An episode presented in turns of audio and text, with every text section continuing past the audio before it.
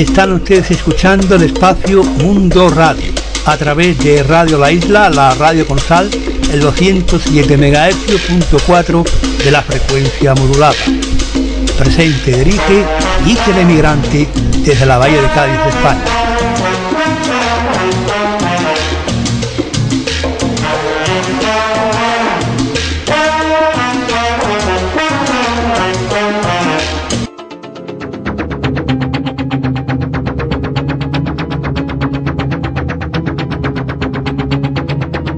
Amigos de la Onda Corta, una voz que lleva el más moderno mensaje sobre el mundo DX, la radio y las telecomunicaciones. Saludos desde Madrid, España, para todos los que en estos momentos sintonizan nuestra emisora Radio Exterior de España. Sean todos bienvenidos a este espacio que producimos y realizamos María del Puerto Martín y Antonio Buitrago. Muchas emisoras internacionales estamos de renovación en cuanto a programas y frecuencias porque iniciamos el periodo denominado B11, vigente desde el 30 de octubre de 2011 al 25 de marzo de 2012 la nueva posición solar con respecto a los hemisferios norte y sur y la mayor o menor influencia sobre la capa ionosférica que permite la propagación en onda corta es la razón principal y primordial de estos cambios de frecuencias que hacen las emisoras internacionales y que emiten en onda corta para que las transmisiones sean las más óptimas posibles. En el caso de nuestro programa, mm, salimos al aire los sábados a las 6.05 UTC y los domingos a las 0.30 y 13.30 UTC. Si quieren más detalles de las frecuencias, pueden acceder a la página web de Radio Exterior de España, que es la siguiente www.rtv.es barra radio barra radio exterior o solicitar un boletín impreso a la Secretaría Técnica de Radio Exterior de España. Y dicho todo esto, vamos a pasar página y nos vamos a adentrar en los contenidos preparados para hoy y cuya estructura difiere de la habitual, de los habituales programas. Tenemos tres invitados que nos hablarán de radio y de propagación. Radio Exterior de España. Amigos de la onda corta. Amigos de la onda corta, se encuentra en el despacho de la directora de Radio Exterior de España, Josefina Benítez. Gracias por recibirnos. Gracias a vosotros. Esto ya se ha convertido en una costumbre. De todas maneras, cada vez que hacemos un nuevo cambio de programación o iniciamos temporada, tenemos este encuentro que a mí me encanta. Bueno, y como has dicho, es inicio de temporada y hay una serie de novedades. Si acaso empezamos por lo más eh, importante, supongo que para nosotros, que es que en marzo vamos a cumplir 70 años en antena Radio Exterior de España. Esto es, son muchos años. Yo no creo que muchas radios, aunque bueno, va pasando el tiempo y seguimos todos ahí, pero no todo el mundo puede decir cumplo 70 años con esta frescura que yo creo que tiene ahora Radio Exterior, para mi gusto. A lo mejor soy parte interesada porque soy la directora. Pero la verdad que esos 70 años dentro de unos planes no muy grandes, de, de, de lujos ni demás, sino muy comedidos, queremos celebrarlos muy bien y con la participación de otras emisoras internacionales que hacen una una programación como la nuestra, pues salir a la calle, que también puede haber la gente de España y los que se encuentren fuera de España de momento aquí haciendo turismo algo, si pueden acercarse para ver cómo unos y otros ideamos los temas de la programación, vemos a las zonas del mundo a que nos dirigimos y seleccionamos un poco aquellos programas que queremos tener en antena. Y has dicho mm, que va a haber una presentación de esta nueva temporada y de esos nuevos programas e incluso la, los planes de, esa, de ese aniversario. ¿Cómo va a ser y dónde va a ser? Bueno, la verdad es que eh, es un final de año que tenemos por primera vez la presentación de la programación, nueva programación de Radio Exterior fuera de lo que son nuestros estudios. Vamos a estar en Casa América el 8 de noviembre por la mañana y un poquito por la tarde haciendo varios programas en directo como el idioma sin fronteras, Cuarto Mundo, sobre la mesa, vestuario. Es decir, vuelvo a invitar a cualquier persona que en ese momento esté por Madrid, que esté haciendo turismo, que esté de visita, que esté algo, si se quiera acercar, pueden pasarse por Casa América y allí nos encontrarán y verán quiénes sois los que hacéis la programación de Radio Exterior. Y luego seguimos porque el 2012 es un año también muy importante. Es un año en el que Radio Exterior celebra sus 70 años de existencia, pero también es el año de los bicentenarios y Cádiz va a estar muy presente también para la programación de Radio Nacional y, evidentemente, también para Radio Exterior. Por ejemplo, nosotros en lengua francesa tenemos un programa eh, que hacemos conjuntamente con varias emisoras del, del Mediterráneo. Son lo que se llama COPEAN. Bueno, pues a, quizás sobre febrero por ahí estemos todos reunidos en Cádiz, con motivo de ese sitio del Bicentenario. También nos gustaría bajar el Diario América y Hora América en algún momento del año que viene. Es decir, Radio Exterior vuelve a salir igual que va a salir Radio Nacional durante 2012 para enseñar a la gente quiénes somos, qué hacemos y por qué lo hacemos. Y ya dentro de lo que es la programación, el esquema de programación de Radio Exterior de España, ¿qué novedades eh, nos puede decir sobre este respecto? Esta vez simplemente vamos a tener tres nuevos programas en parrilla. Lo demás ya es lo que ya conocen nuestros oyentes. Vamos a introducir una Europa abierta, que es hablar de Europa para los europeos y para todo el mundo que quiera conocer Europa desde el punto de vista político, económico, cultural, social, analizando aquellos acontecimientos que se están produciendo que nos cambian la vida, analizando las tendencias, analizando esa desunión económica que ahora estamos con las crisis y no terminan de ver eh, la luz en el túnel, todas esas cosas. Luego vamos a tener otro programa semanal que se llama Latidos del Mundo lo va a hacer Marta Fajardo. Es un programa que estaría a caballo entre lo que ya tenemos en programación de travesías y sobre todo son temas que están ahí que también interesan del tipo de vista reportaje, del tipo de vista de literatura que entrevistas a un autor o cualquier otro acontecimiento que lo va a recoger. Y tenemos después el con respuesta lo vamos a convertir en la generación Peter 3.0 ¿Por qué este cambio? Bueno, pues primero porque eh, la sociedad cambia, las demandas ya de los con respuesta que se venía haciendo en el tiempo, las cartas las seguimos atendiendo. Eso no quiere decir que no vayamos a atender a nuestros oyentes con las sugerencias que nos hagan, pero vamos a ampliar un poquito el abanico para que él también, Peter, les vaya planteando cuestiones que están entrelazadas con aquello que ellos preguntan o que ellos les inquieta. Es una forma de renovar ese con respuesta sin dejar de atender lo que ellos nos dicen. Y un aspecto importante de esta programación nueva, novedosa de esta temporada, es la incorporación de una frecuencia en DRM dirigida al sur de América.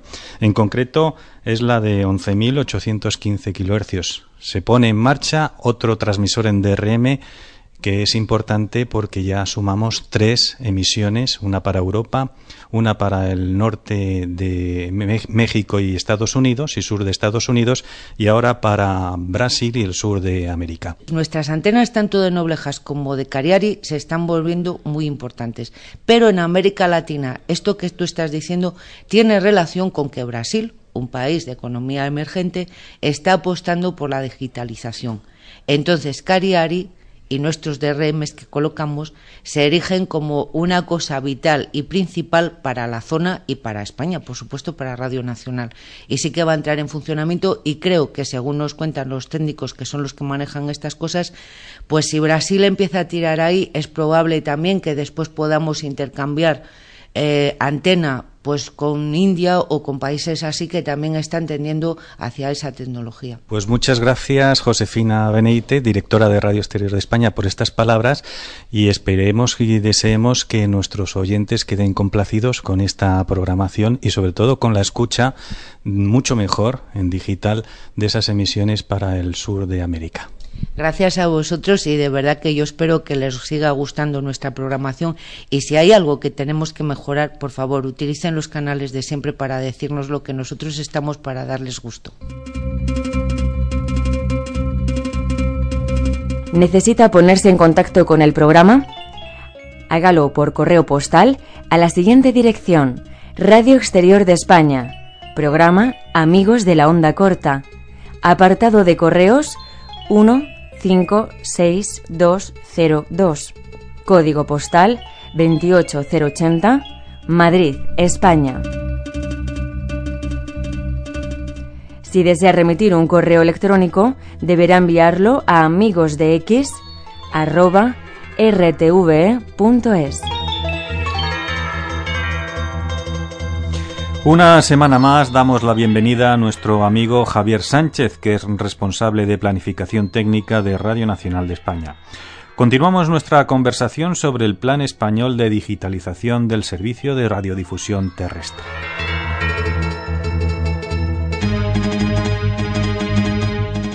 Estábamos abordando el tema del plan de digitalización del servicio de radiodifusión sonora.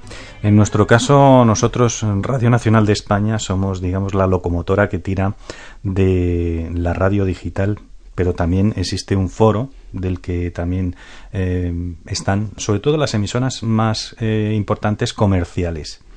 Eso es.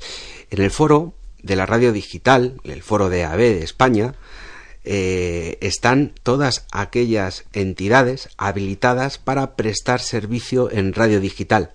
Tenemos entidades que operan tanto a nivel nacional, en todo el territorio nacional aquí en España, como a nivel autonómico. Pero ahí estamos todos los radiodifusores que en este momento, bueno, hasta este momento hemos trabajado en materia de radio digital, efectivamente. Y no solo los radiodifusores, también está la industria y también está el operador de red. Pero por ahora, digamos, volviendo a ese símil de la locomotora, nosotros somos los que vamos a iniciar eh, dentro de poco, unos meses o un tiempo, esas pruebas. Tenemos voluntad de, de hacerlo así y lo que estamos es eh, caracterizando en qué podrían consistir esas pruebas, qué medios necesitamos para poder hacerlas y sobre todo pues objetivos y resultados de esas pruebas, o sea, en qué se va a traducir, qué es lo que estamos buscando exactamente y cómo eh, lo traducimos a resultados que luego se puedan ligar con, con, otras cosas, como por ejemplo el, tema económico. Pero sí, eh, estamos todavía en fase de definición de esas pruebas eh, y yo creo que, bueno, tampoco son unas pruebas excesivamente complicadas. Eh, no queremos, y entiéndaseme el símil, hacer la enciclopedia ilustrada de las pruebas del DAB Plus en España, sino que queremos hacer algo mínimo, pero que nos permita tener esa primera foto de la que hablamos. Que sea mínimo no significa que no sea riguroso ¿eh?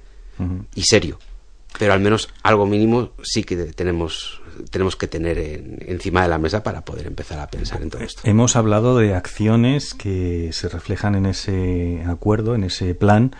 Y hay todavía más medidas. ¿Puedes hablarnos de algunas de ellas? Sí, como no. De este plan de digitalización. Sí, sí. Vamos a ver. Eh, mira, sin salirnos del tema de las pruebas, eh, bueno, pues también habla de hacer pruebas en DRM Plus. Ya también te iba a preguntar sobre el DRM Plus. En este momento ya se están haciendo pruebas eh, en el entorno europeo y bueno, pues dentro de poco vamos a conocer también el resultado de, unas pruebas en DRM Plus efectuados, eh, que se están efectuando en la banda de FM. Porque como ya comentábamos anteriormente, el DRM Plus, una de las cosas que permite es eh, emitir digitalmente en la banda en la que ahora mismo estamos saliendo con FM. Mm, vamos a ver también el resultado de esas pruebas que se están haciendo y vamos eh, eso también nos va a servir a nosotros como input para empezar a valorar cosas realmente lo que tampoco se pretende es duplicar eh, una labor que ya se ha hecho o reinventar la rueda. Mm, quiero decir, si esos resultados son lo suficientemente concluyentes y el estudio ha sido riguroso y serio, en principio no habría necesidad ahora mismo en ponernos a hacer a toda velocidad nosotros pruebas en DRM puesto que ya tenemos ese primer input. Que más adelante eh, todos estamos de acuerdo en decir, bueno, vamos a comprobarlo ahora nosotros por nuestra cuenta, vamos a ver si se cumple todo esto, entonces, mm, siempre y cuando haya acuerdo dentro del foro de la radio digital, se llevarían a cabo esas pruebas. Pero ahora mismo, desde luego que no es una prioridad en el foro, ni mucho menos como ves, son cosas. De todas maneras, la incorporación de receptores de este tipo a, la industria automovilística, que ya en algunos casos ya está siendo así, creo que será el, el motor que dé el impulso al DAB. Claro. Eh, no debemos olvidar que en España tenemos un parque aproximado de vehículos del orden mm, en número grandes de unos 30 millones. eh, entre coches, autocares, camiones, etcétera, etcétera. Si no está ese parque automovilístico eh, correctamente adaptado, quiero decir, eh, tú pones un plugin de un plugin que puedas enchufar a tu receptor para incorporar el receptor de DAB Plus o decides renovar completamente el equipo de audio y sustituyes el que tienes por uno que incorpore el DAB Plus, eh, hasta que no esté todo el parque adaptado, o al menos una parte muy muy importante, un porcentaje muy alto del parque, tampoco podríamos pensar en un apagado de la radio digital. Bueno, pues como siempre el tiempo se echa encima, pero seguiremos la próxima semana con este plan español de digitalización del servicio de radiodifusión sonora terrestre. Gracias Javier Sánchez por tu participación en Amigos de la Onda Corta.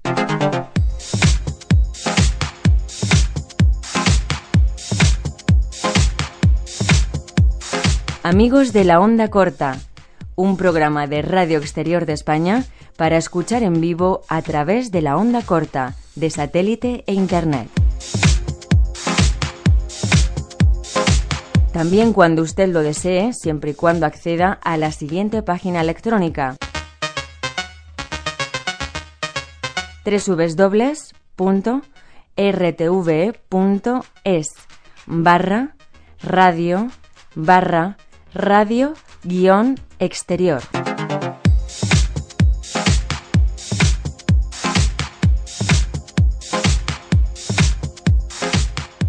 Damos la bienvenida a Alonso Mostazo, que desde los estudios de Radio Nacional de España en Barcelona nos va a informar sobre la propagación en HF para el mes de noviembre. Gracias por estar en este programa. A vosotros por dar la oportunidad. Bueno, iniciamos este repaso de predicciones sobre las condiciones de propagación conociendo algunos datos sobre el Sol, básicos y condicionantes de nuestras captaciones y escuchas. Bueno, como otros años, pues el día 1 de noviembre el Sol se encuentra a 14 grados 23, 14,23 latitud sur y alcanza una elevación de 34,9 al mediodía sobre Madrid. Entonces, según las previsiones de la NOAA, el flujo solar de 2.800 MHz para este mes estimado es 119,9 y bueno, a partir de ahí, pues se estiman las siguientes condiciones de propagación, pero detallando y por un correo siempre y cuando, o sea, fuera de desarrollo de tormentas, tanto de radiación solar como geomagnética posteriormente. Así es. Bueno, comenzamos nuestro repaso por el espectro radial de la onda corta con la banda de 11 y 13 metros y en ambos hemisferios. En esas bandas y en ambos hemisferios durante el día las condiciones de propagación van a ser regulares, es posible que aún con tendencia malas, y se darán aperturas pues al margen de, como otras veces, la presencia de esporádicas, aunque también se, se darán largos cierres a lo largo del día. Y durante la noche, pues cerrada, y es posible que haya algunas zonas que poco después de esta, pero durante la noche cerrada. Saltamos a otra banda y sepamos el comportamiento mm, de la banda de 16 metros. En 16 metros, en ambos hemisferios, las condiciones de propagación van a ser regulares, con saltos comprendidos entre los 1.200 y 3.000 kilómetros a lo largo del día y aún podrán darse cierres esporádicos. Las máximas condiciones para el DX en horas cercanas al orto y al ocaso y hacia la zona en que es de día. Eh, durante la noche mayormente cerrada, excepto poco después del anochecer y mm, desde latitudes medias mayormente en latitudes bajas. Seguimos en Amigos de la Onda Corta con información sobre las bandas de 19 y 20 metros, en primer lugar en el hemisferio norte. En 19 y 20 metros hemisferio norte las condiciones eran regulares, con tendencia buenas y posible empeoramiento en horas cercanas al mediodía. Podrán darse aún eh, cierres esporádicos a cualquier hora y en general a lo largo del día saltos comprendidos entre los 1100 y 3000 kilómetros. Las máximas condiciones para el DX en horas cercanas al amanecer y al anochecer, incluso poco antes de, o sea, entrada la noche un poquito, extendiéndose eh, a latitudes medias y bajas, pues aún más entrada la noche. Banda de 19 y 20 metros, hemisferio sur. En el hemisferio sur, condiciones de propagación regulares para todo el día, Mm, con distancias de salto entre lo, comprendidas entre los 1.100 y 3.000 kilómetros y empeoramiento en horas cercanas al mediodía. Podrá haber también cierres esporádicos a cualquier hora. Las máximas condiciones del DX en horas cercanas al orto y al ocaso y se extenderán pues hasta entrada la noche. En ambos hemisferios, eh, propagación entre estos y poco antes del anochecer. Turno ahora para la banda de 25 metros hemisferio norte. Hemisferio norte, En 25 metros durante el día condiciones de propagación parecidas a los meses anteriores, prácticamente regulares, empeoramientos en horas cercanas al mediodía y a lo largo de este saltos comprendidos entre los 900 y 2.300 kilómetros. En la noche en general mejores condiciones, prácticamente buenas, con distancias de, hasta, de salto de hasta 3.000 kilómetros. Banda de 25 metros, hemisferio sur. 25 metros, hemisferio sur, las condiciones van a ser regulares durante el día, con empeoramiento en horas cercanas al mediodía y máximas para el DX, mmm, principalmente hacia la zona en que es de noche, en horas cercanas al orto y al ocaso. En la noche en general, mejores condiciones parecidas a las dadas en el hemisferio norte. Recordamos que escuchan amigos de la onda corta y que Alonso Mostazo nos ofrece una valiosa información sobre el comportamiento de la propagación ionosférica y sobre la buena o mala escucha en las bandas de onda corta. Continuamos con la banda de 31 metros hemisferio norte. 31 metros hemisferio norte. A lo largo del día las condiciones mm, serán regulares y con empeoramiento en, en horas cercanas al mediodía. En la noche en general serán buenas condiciones con máximas para el DX después del anochecer y por lo tanto antes del amanecer. 31 metros hemisferio sur. En el hemisferio sur a lo largo del día las condiciones van a ser muy parecidas de las mencionadas en el hemisferio norte y en la noche también mejorarán y se alcanzarán las máximas mm, pero en horas cercanas a la medianoche. Continuamos nuestro repaso por la onda corta con datos para la banda de 40 metros hemisferio norte. En 40 metros hemisferio norte durante el día las condiciones de propagación van a ser regulares e incluso con tendencia malas en horas cercanas al mediodía, dándose a lo largo de este distancias de saltos comprendidas entre los 400, 1000 y 1100 kilómetros. Serán crecientes conforme la elevación del Sol va siendo menor y al mediodía es posible que incluso sean inferiores a los 400. Poco antes del anochecer esas condiciones mejorarán y se alcanzarán las máximas para el DX en horas cercanas a la medianoche, manteniéndose pues a lo largo de, de la noche saltos comprendidos entre los 1200 y 3000 kilómetros. Banda de 40 metros hemisferio sur. En el hemisferio sur, 40 metros durante el día, condiciones muy parecidas a las mencionadas del hemisferio norte, mm, quizás levemente peores, y con distancias de salto incluso inferiores y un empeoramiento más pronunciado en horas cercanas al mediodía. En la noche en general, buenas condiciones, alcanzándose las máximas para el DX en horas cercanas a la medianoche y empeorando fuertemente pues conforme nos acercamos al amanecer.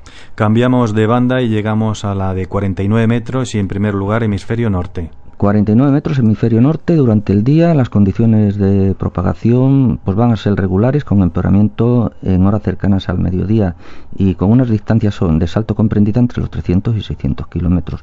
Poco después del anochecer mejorarán las condiciones y se alcanzarán las máximas igualmente para el DX en horas cercanas a la medianoche así como después de esta. 49 metros hemisferio sur 49 metros hemisferio sur durante el día las condiciones de propagación van a ser muy parecidas a las dadas en el hemisferio norte y durante la noche se alcanzarán las máximas en horas cercanas a la medianoche, manteniéndose buenas condiciones en general a lo largo de esta. Por último, ofrecemos información sobre dos bandas que se encuentran fuera de lo que puede ser las bandas internacionales de radiodifusión y que se utilizan en radioafición. Son las bandas de 80 y 160 metros. Bueno, pues en estas y en ambos hemisferios, como otras veces debido a una fuerte absorción, muy difícilmente se darán comunicados durante el día, excepto cuando la elevación del Sol es baja.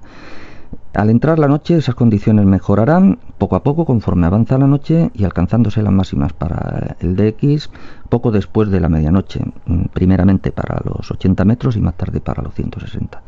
Y finalmente en todas las bandas, como otras veces, podrán darse mm, saltos mínimos a los mencionados por presencia de ionizaciones esporádicas y mayores distancias a los 3.000 kilómetros, pues siempre por saltos múltiples. Pues como siempre, Alonso, gracias por tu participación en este programa en Amigos de la Onda Corta y volveremos a hablar contigo dentro de un mes, 30 bueno, días más o menos. Más o menos, más o menos. Gracias a vosotros, como siempre. Y bueno, lo importante es que se vayan aprovechando esas condiciones, que se mantienen y buenas. Y que sigan escuchando. Venga. Hasta luego. Hasta ahora.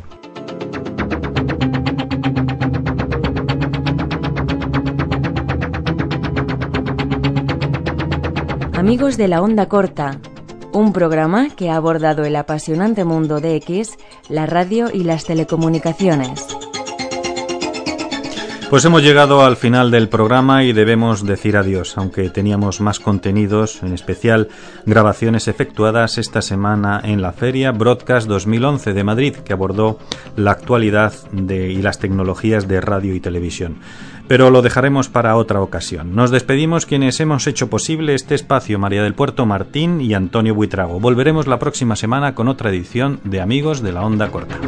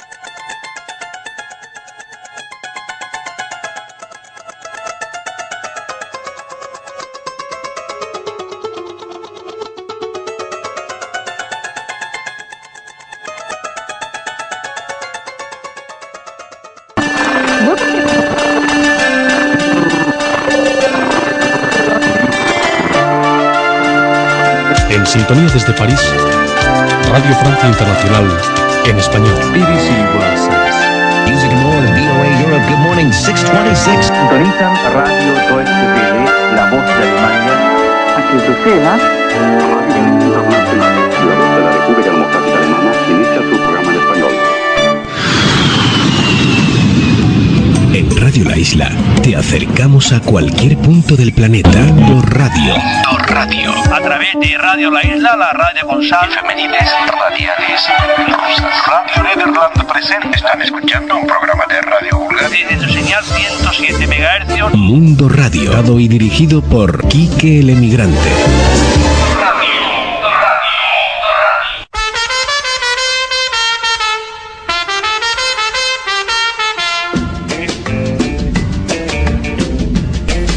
Hola, ¿qué tal amigos? Comenzamos una semana más con una nueva edición del espacio Mundo Radio.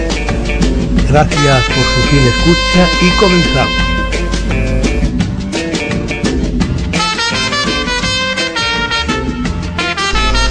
Comenzamos la programación de esta semana con un podcast. ¿Qué es un podcast? Un podcast es una radio a la carta. Varias emisoras lo utilizan. Es decir, que si usted no lo oye en directo, llega por la noche a su casa, conecta con el ordenador, elige su programación y a oír el programa. ¿Qué quiere decir con esto? Pues que estamos haciendo radio. Oigamos a Rafael Osuna con el tema. Aquí el Mundo Radio. Con Quique el Emigrante, Mundo Radio, la radio en el mundo. compartir, pero que, eh, bueno, voy a explicarme, evidentemente, no voy a poner solamente cuál es mi definición, sino que voy a explicar el por qué creo yo que un podcast es radio. ¿Os habéis quedado todos? Muertos. Sí. Yo digo, mi punto de vista es que, y ahora lo voy a explicar, pero bueno, yo digo que el podcast es radio. Y no es una radio con tal o cual y que es mejor por no sé cuánto. No, es radio. Y si yo veo a mi madre y le digo que en vez de que haga un podcast, le digo que haga un programa de radio, pues se va a enterar. Si le digo que soy podcaster, me va a mirar raro. Si le digo que soy locutor, ah, coño, pues, pues sí, pues pues sé lo que es eso. Entonces, yo voy ahora mismo a intentar defender mi postura de que podcast es igual a radio. Sin más, sin más condimentos. Vamos a ver. Sé que evidentemente muchos de vosotros podría empezar a rebatírmelo con cosas como, no, vamos a ver, eh, la radio y los podcasts son distintos, diferencias. Mirad, la radio es profesional, el podcast es amateur. La radio mm, va por ondas, el podcast va por internet. O sea, es que no tiene nada que ver, es que son cosas completamente distintas. La radio eh, es en directo. El podcast va en MP3, o sea, tú lo oyes a posteriori. La radio tiene una programación cerrada. Esto es una cosa que nos gusta mucho decir a los podcasters, venderlos. Eh, con el podcast tú puedes crear tu propia programación. Yo, o sea, veo esto y me podría llegar a convencer de que son cosas completamente distintas, podcast y radio. O sea, es que tantas diferencias no puede ser una misma cosa. Bueno, pues voy a intentar rebatirlo, voy a intentar uno a uno ver todos estos argumentos de las supuestas diferencias entre radio y podcast para intentar demostrar que, no es así. Permitidme que antes eh, veamos un poquito una evolución tecnológica de dos medios que conoce todo el mundo, como pueden ser la televisión y la radio. Y cuando lleguemos al final de esta evolución tecnológica veréis el por qué quiero, quiero mostraros esto. Eh, la televisión y la radio son dos medios que yo creo que todo el mundo conoce. Eso sí que tú vas a la calle, a cualquiera le preguntas qué es radio o qué es televisión y lo saben, saben de qué va, de qué va esto. ¿no?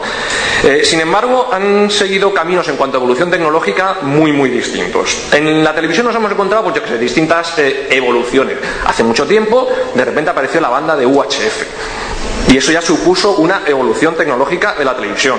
Eh, la radio pues, cogió la banda FM con, el estéreo. Perfecto. O sea, ahí vemos que los dos medios han evolucionado tecnológicamente. La televisión, por ejemplo, de repente nos implantó el color, una, evolución. La radio, eh, la radio, aparte de la banda FM y el estéreo, bueno, paso palabra, por ahora vamos a dejarla ahí y, ahora veremos más evoluciones tecnológicas de, la radio. La televisión, por ejemplo, pues de repente apareció la televisión vía satélite. La radio, siempre, siempre innovando tecnológicamente, pues... Eh, mm, eh, bueno, luego seguimos. La banda FM el estéreo. Alguna, alguna innovación tecnológica más ha tenido que tener seguro. Eh, la televisión llegó por la televisión por cable. Estupendo. O sea, ¿cómo ha ido evolucionando, no? La radio, banda FM y estéreo. Por ahora no, por ahora no se me ocurre, pero algo, algo, más, algo más tiene que haber, seguro. Eh, eh, ah, la, televisión, el formato 16.9, cambió con la manera de verlo, no más como si estuviéramos en el cine, qué, bien, ¿no? La radio también ha ido evolucionando, igual que la televisión y, la banda FM y el estéreo. Eh, la televisión, pues el HD Ready, por ejemplo, la radio, la banda FM y el estéreo. El Full HD, la bueno, vamos a ver. ¿A, qué quiero llegar? Yo creo que es evidente. La televisión ha ido evolucionando, ha tenido, y aquí podría haber metido muchas más cosas, la TDT, por ejemplo, no está, o sea, ha habido, ha habido muchas evoluciones tecnológicas y en ningún momento ha dejado de ser televisión. Es decir, yo porque mm, ahora antes fuera televisión analógica y ahora sea televisión digital, TDT, yo no dejo de llamar televisión. Eh, porque antes tuviese un formato 4.3 y ahora 16.9, mm, ahora más cine, yo le voy a llamar telecine, no, le estoy llamando televisión. Eh, la radio, el problema que ha tenido es que no ha evolucionado. No eh, tecnológicamente ha estado muy estancada en los últimos, bueno, desde que nació prácticamente. Bueno, podríamos encontrar alguna evolución tecnológica más, supongo, pero de muy poquito valor, aparte de, la banda FM el estéreo, hasta ahora. Y es que yo creo que ahora la radio sí que ha encontrado una evolución tecnológica y es el podcasting. Yo lo que veo que los podcasts, como os digo, son radio, pero los podcasts lo, es, lo que es es una evolución tecnológica de la radio. Evolución como ha habido tantas y tantas en la televisión, pero que en la radio, pues oye, por lo que sea, hasta ahora no ha habido ninguna. Ya por fin, ya tocaba. Y hemos llegado a el podcasting. ¿Hemos dejado de llamar televisión en algún momento a la televisión? Cada vez que ha ido evolucionando, no. ¿Por qué tenemos que dejar de llamar radio a la radio simplemente porque cambia la manera en la que, en la que llega a nosotros. Yo creo que, no debemos cambiar. De todas maneras, lo que sí que quiero hacer, y os lo he adelantado ya, es eh, ir viendo cada uno de estos argumentos que, dice la gente de no, no, no, son cosas distintas y son distintas porque por ejemplo, la radio es profesional y los podcasts son amateurs. No los argumentos. Yo quiero que vayamos viendo cada uno de estos argumentos y creo que se pueden rebatir. Este en particular, la radio es profesional y los podcasts son amateurs. Bueno, vamos a ver. Mm, sobre esto se ha hablado ya antes. Se va a hablar a las dos, que creo que vais a hablar también de radio y de, podcast. Estamos hablando mucho sobre radio y podcast. Eh, yo creo que es que realmente es exactamente lo mismo. Pero esta afirmación en particular, radio la radio profesional y los podcasts son amateurs, podría ser válida, podría haber sido válida en un primer momento. Cuando empezó el podcasting, y eh, podcast había cuatro de cuatro amateurs cuatro frikis, por qué no decirlo. Ahora ya no es así. Ahora, evidentemente, si nos vamos a iVoox, nos vamos a iTunes, miramos los podcasts más escuchados, eh, mm, ¿qué nos encontramos? Nos encontramos que están todas las radios ahí. Eh, luego, si yo me voy a iTunes, me voy a la sección podcast y me aparecen la cadena SER, la BBC, Onda Cero, Raguno, eh, todos estos, eh, ¿en qué quedamos? Si hemos dicho que los podcasts tienen que ser amateurs, estos no son amateurs, desde luego, pero son podcasts. Por lo menos iTunes nos dice que son podcasts. Mm, luego ya parece que esa afirmación no, no, es, no es del todo cierta, ¿no? Eh, pero ya al revés. Es decir, y ya las radios que incluyen podcast, que también existen radios que ya de por sí son comerciales y que pueden tener alguna franja horaria en la cual eh, por, la noche pues no tienen dinero suficiente para contenidos y cogen podcast amateurs y los ponen ahí. Es decir, ya cogemos podcast amateur porque eso existe desde hace mucho tiempo, ¿eh? son radios que emiten podcast. Y eso, mm, todos los que tenemos podcast, sabemos que en algún momento nos han venido radios a decir, ¿no te importa que ponga tu podcast en mi radio? Yo no, pues puedes, poner, puedes ponerlo. Entonces, eh, deja de ser un podcast porque ya, claro, ya no se amateur, lleva una radio comercial. Mm, no, es que no se puede hacer esa distinción entre lo amateur y lo profesional para decir una cosa es podcast y otra cosa es radio. Y aquí tenemos dos ejemplos de por qué esta, afirmación la verdad es que no vale. Siguiente, eh, una cosa que dicen algunos es, es que la radio es un medio en directo y el podcasting no. El podcasting va grabado siempre y la radio en directo. Esto se puede rebatir desde distintos puntos de vista. El primero es evidente y sencillo y que la radio no siempre es en directo. Estaban de por sí pues las telenovelas que se grababan hace tiempo y ya iban grabadas. Bueno, vale, pero se puede rebatir el otro. Me puede decir, no, no, no, la radio puede ser en directo y el podcasting nunca va a poder ser en directo. El podcasting siempre va grabado. No, muy bien dicho, no. Por aquí están diciendo que no, efectivamente. No, eso también es falso. Puede haber podcast en directos, hay podcast en directo. O sea, Radio Podcastellano, eh, que está emitiendo nuevamente podcasts que están grabados, de vez en cuando hace cosas como esta. Radio Podcastellano dice, pues oye, mira, eh, fuera de órbita en directo, el 28 de agosto a las 12. Estamos poniendo un podcast en directo, en streaming. Y luego sí, luego se graba y también se puede descargar eh, grabado. O sea, tienes las dos maneras de ir. ¿Quiere decir que fuera de órbita, por ejemplo, ha dejado de ser podcast porque lo han puesto en directo? Como lo han puesto en directo es radio. Si, solamente lo, lo, tuvieran grabado, entonces sería podcast. Me parece que no. No, no podemos ir por ahí. O sea, realmente la radio y lo que conocíamos inicialmente como los podcasts, los amateurs, se han dado cuenta de que hay distintas maneras de eh, dar a conocer nuestros contenidos. ¿Por qué no utilizarlos todos? La radio lo ha visto. O sea, yo ahora mismo, si quiero escuchar a Jiménez Los Santos, puedo escucharlo en directo o puedo escucharlo al día siguiente en podcast. Si quiero escuchar eh, las tertulias de la asociación podcast, puedo escucharlas en directo cuando lo ponen en streaming o puedo escucharlo en formato podcast. Una cosa es un podcast y otra cosa es una radio. Se están haciendo exactamente lo mismo. Y que me perdonen los de la asociación por haberlos comparado con Jiménez Los Santos, que no, era mi intención. Pero bueno, es un ejemplo, sí. A ver, otra cosa. Otro de los argumentos que, viene a decir es que la radio se transmite por ondas y el podcasting se transmite por, por internet. Entonces, cada día son, son cosas completamente distintas. Digo, pues hombre, no, no tiene por qué. Y es el ejemplo que os he dicho antes de la televisión.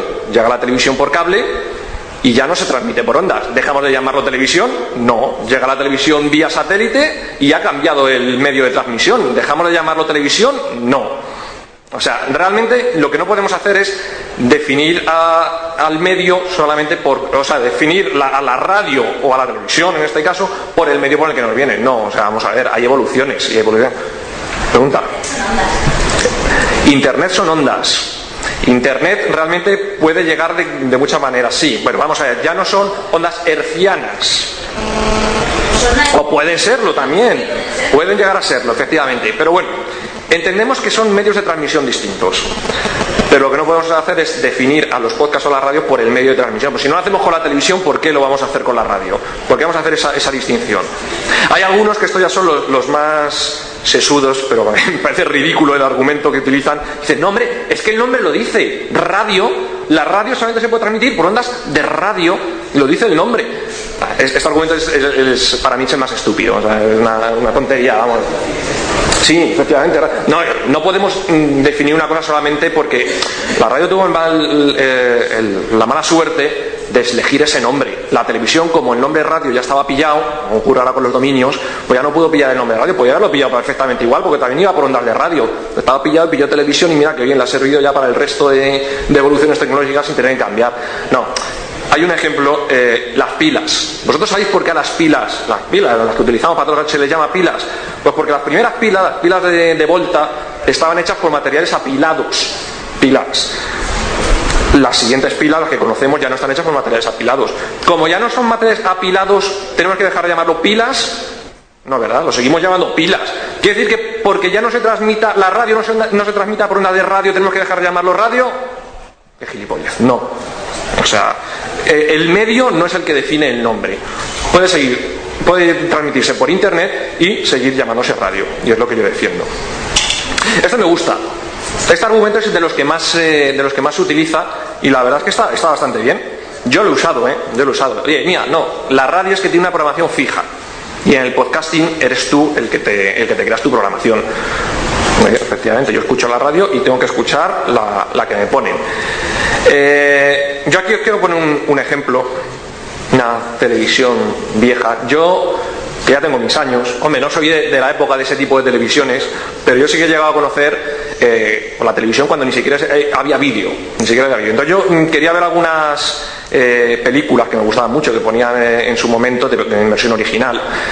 Y para ver esa película en versión original, como yo no podía grabarla porque no tenía vídeo ni nada, pues me tenía que dar a la hora que lo ponía, porque la televisión tiene eh, su horario y las ponía unas horas intempestivas. Y yo me veía esas películas, pues a las tantas, me quedaba despierto para poder ver a las dos o a la hora que fuera una película en versión original subtitulada, que era la única manera que, tenía de, de, poder verla. Y eso era la, la televisión que conocemos, la televisión pues que, había en aquel momento, la de, oye, el telediario a las 3 y a las 9, el coche fantástico a las 4 o a la hora que fuera, y ya está. Y si tú querías ver el telediario, tenías que estar a las 3. Si querías ver esta película en versión original, tenías que estar a las 2 de la noche. Pero mmm, luego ha ido pasando el tiempo. Y han aparecido otras cosas distintas. Por ejemplo, Imagenio, como puede ser Ono, como puede ser cualquiera de estos que nos ofrecen el pay-per-view, la televisión a la carta. Es decir, yo ahora mismo esa película que me tenía que quedar eh, hasta las 2 para poder verla, ahora mismo puedo coger y, la puedo, me la puedo bajar, puedo verla, puedo pararla si me llaman por teléfono, puedo echar para atrás si no me entero de algo, puedo volver a verla al día siguiente si me apetece, si no me interesa la puedo quitar y descargarme otra. No sé si os suena esto, a mí esto me suena a podcast. Es decir, efectivamente, es lo que es el argumento que utiliza la gente. No, no, es que con un podcast tú puedes parar, puedes echar para adelante, para atrás, quedarte tu programación, no sé qué. Y con el pay-per-view. ¿Y, ¿Y, el pay-per-view no es televisión? Pues lo estamos llamando televisión a la carta. Luego, si seguimos llamando televisión a la posibilidad que tenemos ahora de prepararnos nuestra programación visual, ¿por qué no vamos a seguir llamando radio a la posibilidad que tenemos de nosotros prepararnos nuestra programación en audio? Pues oye, pues para mí sigue siendo exactamente lo mismo, radio.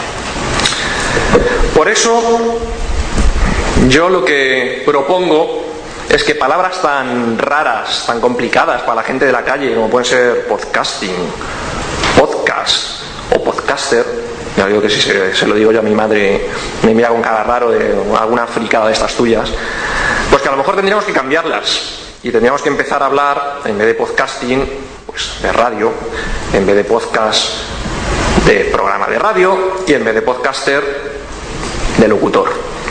La gente nos entendería muchísimo más. Estamos haciendo radio, para que la radio ha evolucionado y ahora por fin ya le tocaba, pues eh, hay una innovación tecnológica, pues vale, nos, nos, aprovechamos de ella. Los frikis que lo descubrimos al principio, pues hemos sido los primeros, pero ahora la radio comercial se ha dado cuenta y lo usa también, pero es lo mismo, es la radio, por un medio o por otro. Eh, hombre, el problema que pueda haber con esto es que yo sé que algunos se me pueden cabrear. Y es que, vamos a ver, está ahí la asociación podcast. ¿Qué sentido tiene la asociación podcast si dejamos de hablar de podcast, no? O sea, ya tendríamos que hablar a lo mejor de la asociación radio. eh, una putada, ¿no? O a lo mejor en vez de las JPod 10 jornadas de podcasting, pues entonces ya serían las JRAD 10 jornadas de radio. Retrocedemos en el tiempo para recordar canciones inmortales en La radio que vivimos.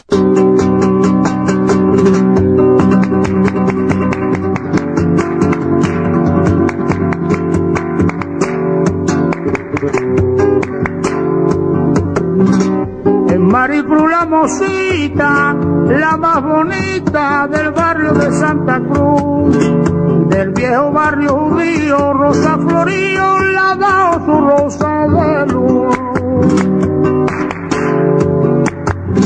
Y desde la Macarena la vienen a contemplar por su carita morena y son los hombres soñados, pero solo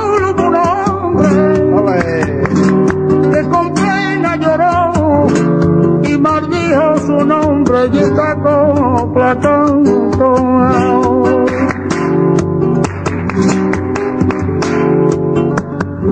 Ay, Maricruz, Maricruz, maravilla de mujer del barrio de Santa Cruz. Tú eres un rojo clave, mi vía sola eres tú. Por yo me en la boca un beso, que me quema Maricruz. Ay, Maricruz, Maricruz, ay, Maricruz. ¡Vamos allá, Vicente!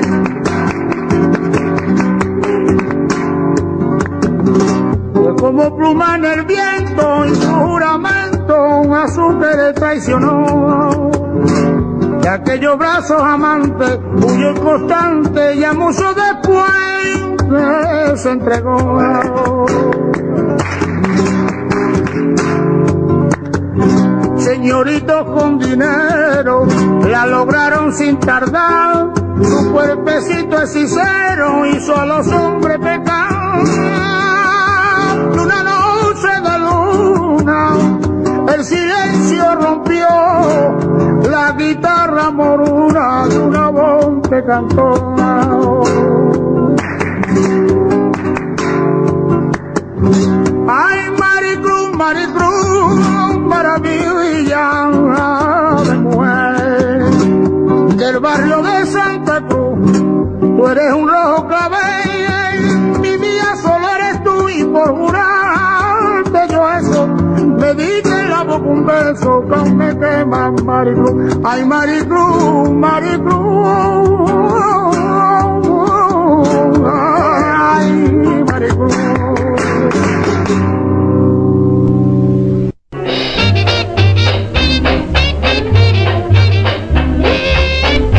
Amigos Radio Escucha, les estamos ofreciendo el espacio Mundo Radio a través de las emisoras Educativa El Hornero de Argentina y Radio La Isla en la Bahía de Cádiz, España. Gracias por su atención y nosotros continuamos.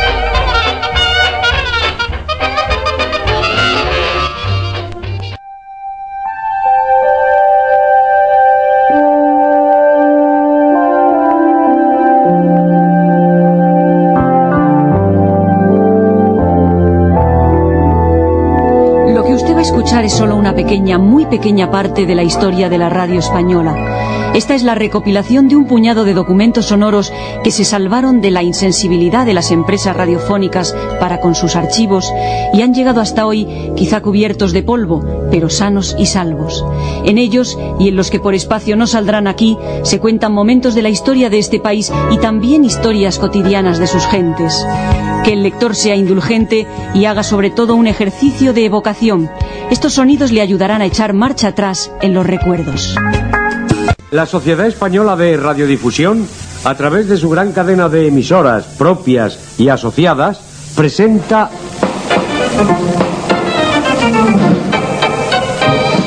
Matilde, Perico y Periquín. Un programa colacao para niños y mayores. Un programa original de Eduardo Vázquez. En el sketch titulado El hilo de oro. ¡Qué raro! No hay nadie en la habitación de Mr. Chocolá. ¿Qué habrá pasado? Porque hace escasamente un par de horas Mr. Chocolá traspasó a grandes zancadas el jardín de su mansión. Tiene que estar aquí. Pero, ¿Estará vivo? Abriré este armario. ¡Uy! Aquí está, pero muerto. ¡Pumba! Hizo el cuerpo al caer al suelo. Por favor, Periquín, ¿te quieres callar? Sí, ya falta muy poquito. Es que no nos dejas hablar. Pero bueno, ¿a qué está jugando este niño? Hija, las películas de suspense. Y vamos, me está dando la tarde. Bueno, basta ya, Periquín. ¿Es que no puedo jugar a nada? Juega con el rompecabezas. ¡Ay, qué juguetito más tonto! ¿Rompecabezas? ¿Sigue existiendo ese juego? Era de Perico. El otro día revolviendo en un armario dio con él y se lo ha dejado a su hija. Pero a mí no me gusta, es muy facilongo. Facilongo, pero, pero qué, qué valiente manera de hablar, ¿eh? Anda, vamos, déjate de jueguecitos y coge la gramática. No, mamá, prefiero morirme. Ay, hijo, que no es para tanto. Es que hoy está con la guasa. Vamos, coge la gramática. Es que me hago líos, mamá. Líos. No digas eso, Periquín. Tú eres muy listo. Y la gramática es bien sencilla. Sí, entonces ¿por qué escribe usted con falta de ortografía? ¿Cómo? ¿Cómo? No, no le haga caso, doña Asu, no le Pues haga cuando le di usted a leer a mi papá. ¡Calla, niño! Pero si es que. ¿Te callas o te pego? ¡No, no, pupa, no! Que no, y encima sin cenar.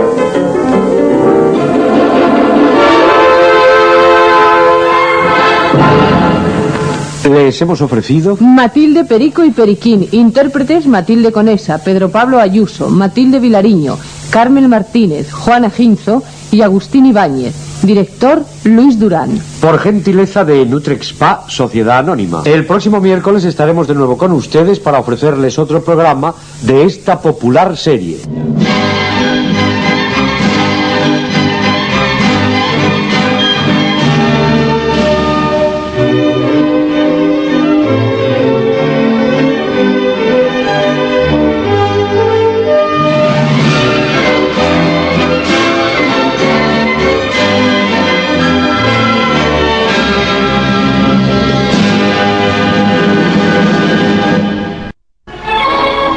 Presidente del gobierno tiene un dilatado historial al servicio de la patria, que se inició en los años 40 como gobernador civil y jefe provincial del movimiento de varias provincias españolas, primero, y como director general de seguridad más tarde. En 1965 fue nombrado alcalde de Madrid, cargo en el que realizó una eficaz labor de modernización de una ciudad que crecía vertiginosamente y planteaba serios problemas de circulación y urbanismo, problemas de los que el señor Arias Navarro siempre mantuvo informada a la opinión pública. Buena prueba de ese crecimiento es que durante su mandato, Madrid alcanzó los 3 millones de habitantes. Una de sus muchas realizaciones fue la inauguración del teleférico que une el Paseo de Rosales con la Casa de Castro, el Parque de Atracciones y el nuevo Zoo. También realizaciones suyas. Viajando sobre el Manzanares pudo contemplar este panorama hasta entonces inédito de un Madrid que él contribuyó poderosamente a transformar, dotándolo cada año de un nuevo parque. Finalmente, el 11 de junio de 1973, fue nombrado ministro de la Gobernación, cargo desde el que ha sido elevado al de presidente del gobierno tras la muerte del almirante don Luis Carrero Blanco.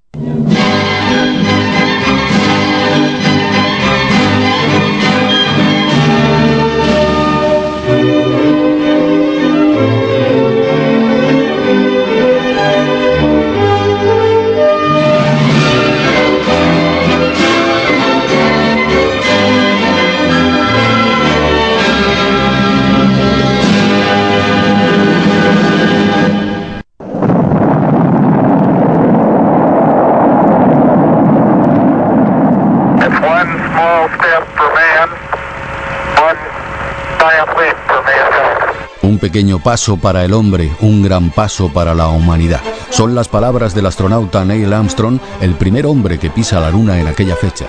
Es madrugada en España. Radio Nacional cuenta en directo este fragmento de la historia. El momento histórico ya por fin se puede ver moverse al astronauta Neil Armstrong, mover un pie. Está tocando la superficie de la Luna en este momento, está probando si la superficie de la Luna es compacta. Es la culminación de una hazaña histórica, de la hazaña espacial, es la consecución de un sueño de siglos. Los hombres descienden sobre la Luna. Dos hombres, uno de ellos que está tocando con su pie en este momento la superficie lunar, que se llama Neil Armstrong, es un nombre para la historia, y otro de ellos Edwin Aldrin, que está dentro de la cápsula todavía. El histórico corresponsal de Radio Nacional de España en Estados Unidos, Cirilo Rodríguez, vive así y traslada a la audiencia toda la emoción de aquellas horas de julio del 69. La Sociedad Española de Radiodifusión presenta Las Alegres Correrías 1957. Escritas, realizadas e interpretadas únicamente por Pepe Iglesias el Zorro. El famoso humorista hispano-argentino, cuyo arte único e inimitable no tiene parangón en la radiotelefonía de Hispanoamérica. Paso pues al Zorro Iglesias y a su mágica garganta. Aquí está.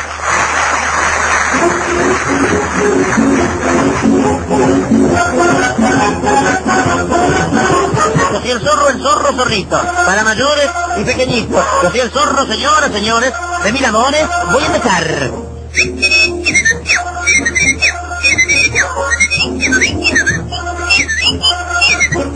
Buenas noches, queridos amigos. Y ya los invito a que pasemos violentamente al Hotel La Sola Cama, donde, como ustedes saben, hay bronca toda la semana. Y donde hoy, como apreciarán, hay novedades de bulto. ¡Papá! Dice la señora de la habitación 31 que me mandes a arreglar el ring. ¿Qué? ¿Va a bocear? ¿El ring? No, el timbre, el ring. Y de paso le llevo un poco de goma. ¿De goma? Sí, porque no puede pegar los ojos. Y además le llevo un ventilador. ¿Un ventilador? Sí, porque quiere ventilar unos asuntos de familia. Y además le llevo una tijera. ¿Una tijera? Sí, porque quiere cortar relaciones con los suyos. Y de paso le llevo cinta aislante. ¿Cinta aislante? Sí, porque quiere aislarse del mundanal ruido. ¡Ay, qué risibilidad me da la cosa risible! Oye, de paso llevarle un poco de líquido. A ver si liquida la cuenta atrasada que buena falta nos hace. Fue José Solá el que dirigió la orquesta. Fue Irurowski el que supervisó el guion. Será Fernández el que les diga hasta el jueves a las 11. Y fue la señorita Tejedo la que ya lo ha dicho. Y será el zorro que cerrará la emisión con el silbidito.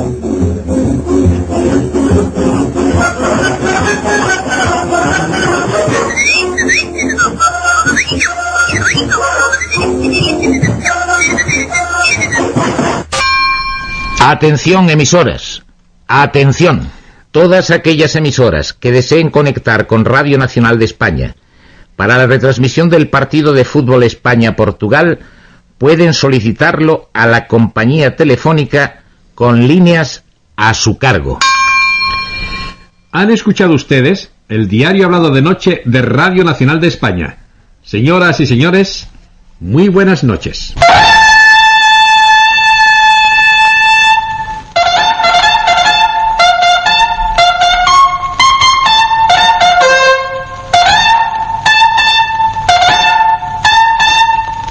Gloriosos caídos por Dios y por España.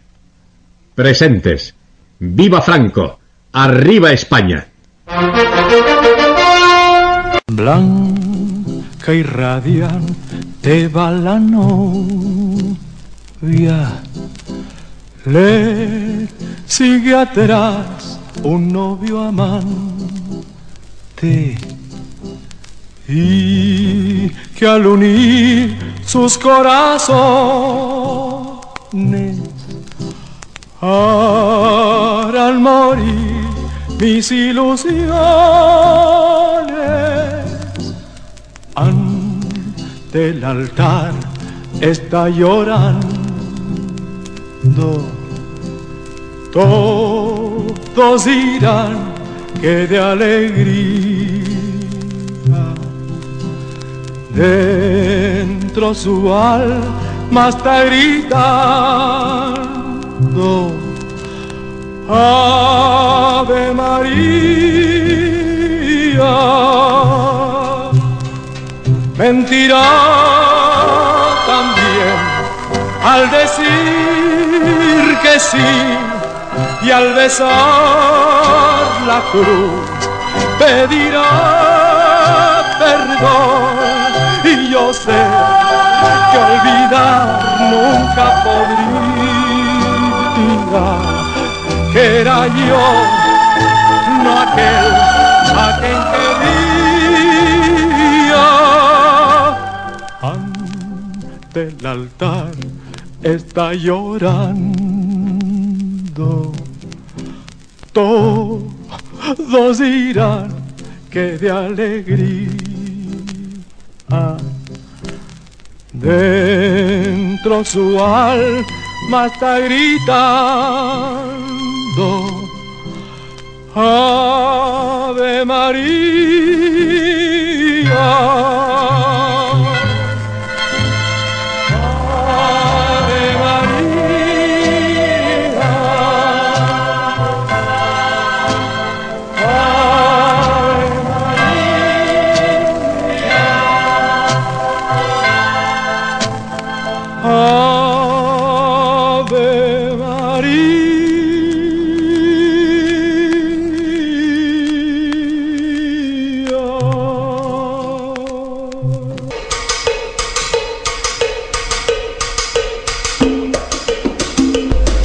Están ustedes escuchando el espacio Mundo Radio a través de Radio La Isla, la radio con sal, el 207 MHz.4 de la frecuencia modulada.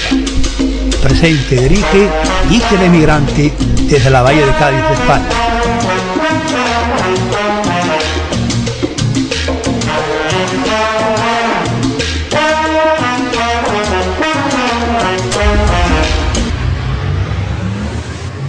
Aquí comienza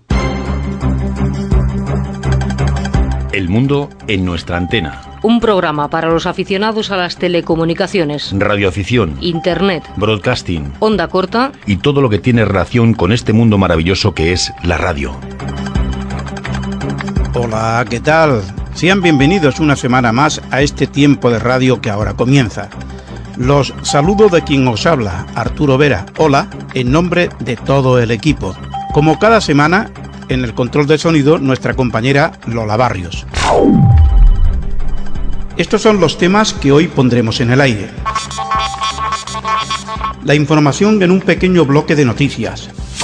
En tiempo de invitados recibiremos al director de la primera y única radio de FM que dedica las 24 horas de programación a los reyes de la casa, los más pequeños. El proyecto se llama Peque Radio y su responsable Sergio Ballester. Nuevas tecnologías con Alex Casanova, que nos informará de un moderno dispositivo llamado CL100 o repetidor vía IP. Distancia desconocida nos da a conocer los nuevos horarios y frecuencia de varias emisoras internacionales que emiten en onda corta, con la información José Miguel Romero. Efemérides con las noticias que fueron actualidad en esta misma semana, pero en otros años. Ramón Martínez nos informa. Quino en el aire, espacio que volvemos a recuperar y que estará cada última semana de mes de la mano de la Ecualfa 7 Quebec Charlie. Quino Celular nos ofrece en este espacio un QSO real grabado por él. Y terminaremos con la historia de la radio en España, Hoy ofreceremos los testimonios de afectados por el atentado de ETA a Hipercor en Barcelona el 19 de junio del año 1987. También oiremos a Iñaki Gabilondo diciendo lo que tanto tiempo ha querido decir con motivo del anuncio de ETA de decidir el cese definitivo de su actividad armada, según el comunicado difundido en la edición digital del diario Gara, declaración que califica como histórica, pero esto será al final Ahora vamos ya con la información. Cultura y radioafición, diploma especial. Tiene la información Ramón Martínez. El Pajotenlance Radio Amateurs Club, Oscar November 4, Papa Romeo Alfa, lanza este bonito diploma con la intención de promocionar esta parte de la provincia flamenca de Brabante, al oeste de Bruselas, conocida sobre todo por sus cervezas de tipo Lambic el Pajotenlance Radio Amateurs Club, PRAC, sección de VRA, Blance Radio Amateurs Radio Aficionados Flamencos, en Pajotenland toma la iniciativa de dar a conocer mejor su región y su asociación, estableciendo un bonito diploma. Los requisitos para obtener este diploma son hacer contactos con radioaficionados que vivan en Pajotenlands, sean o no socios del PRAC y radioaficionados que sean socios del PRAC pero no vivan en Pajotenland. La solicitud para obtener el diploma debe hacerse mediante el formulario y la lista de todos los contactos válidos, verificado y debidamente firmado, con el acuerdo de otros dos radioaficionados. Esta solicitud debe enviarse al manager de diplomas del PRAC, Eddie Oudenhove, B 1840, Bélgica. 17 Feria Radio Coimbra 2011. La tertulia radioamadorística Guglielmo Marconi, Charlie Sierra 5, Tango Romeo Golf Mike, organiza en el centro de Portugal este interesante evento. Es el domingo 20 de noviembre. Como es habitual, a finales de noviembre, el salón ofrece la mayor concentración de radioamateurs en Radio Show central del país, de Coimbra. Es un evento de radioamateurs, es el encuentro más importante y social. Además, damos a los comerciantes la oportunidad de presentar sus propuestas. La feria es una oportunidad de Coimbra colegas, intercambio de ideas y buenos deseos. El nuevo material y noticias también son importantes para invitar a los comerciantes. Está situado cerca de la estación de Coimbra B, y por carretera 5 minutos a pie, del Foro Coimbra y centro de la ciudad. Barcelona acogerá el Eurao este año. La primera reunión presencial que realiza la Organización Europea de Radioaficionados, Eurao, será en la capital catalana este otoño.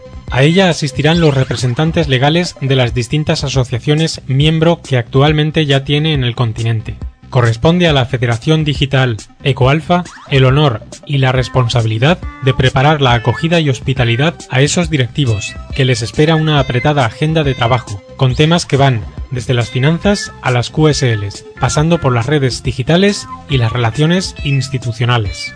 También podrán visitar la ciudad, sus monumentos y sus rincones más entrañables, degustar la variada cocina mediterránea y saborear los vinos de la tierra, en un verdadero y necesario ejercicio de socialización entre colegas de una misma afición, pero con idiomas, culturas y puntos de vista diversos.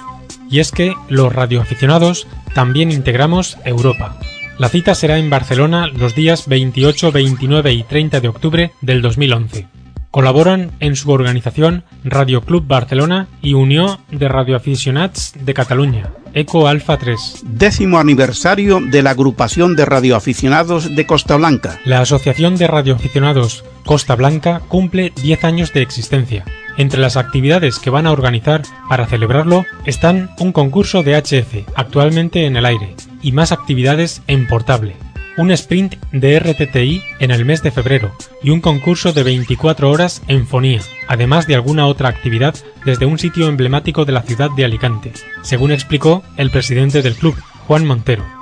El dirigente de la entidad se mostró muy optimista y feliz por el trabajo desarrollado por su agrupación en la radioafición, subrayando que tienen muy buena acogida. Y por último, una información de última hora con relación a la renovación de las autorizaciones de radioaficionados. Hasta el próximo 30 de noviembre está abierto el plazo para que los titulares de autorizaciones de radioaficionados, con vigencia hasta el 31 de diciembre de 2011, puedan comunicar a cualquier jefatura provincial de inspección de telecomunicaciones su intención de seguir utilizando el dominio público radioeléctrico y, en consecuencia, sus autorizaciones puedan ser renovadas por un nuevo periodo de 5 años.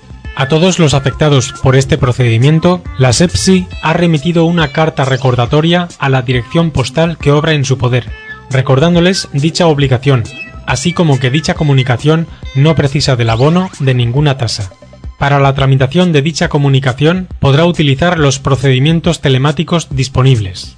Las instrucciones para la aplicación del Reglamento de Uso del Dominio Público Radioeléctrico por radioaficionados establece en su apartado 5.2 la posibilidad de que las asociaciones de radioaficionados legalmente reconocidas puedan efectuar en representación de sus asociados las comunicaciones a que se refiere el párrafo anterior, debiendo remitir inicialmente escrito de autorización del socio interesado, y para comunicaciones posteriores, certificación actualizada de pertenencia a la misma. Advertidas, en algún caso, deficiencias en la documentación aportada para dar cumplimiento al trámite anterior, la SETSI quiere hacer un llamamiento a las diferentes asociaciones de radioaficionados para que, en bien de dicho colectivo, extremen el cuidado y revisión de dicha documentación al objeto de evitar perjuicios innecesarios a sus asociados. La SETSI agradece de antemano cualquier colaboración en la difusión de esta nota entre el colectivo de radioaficionados.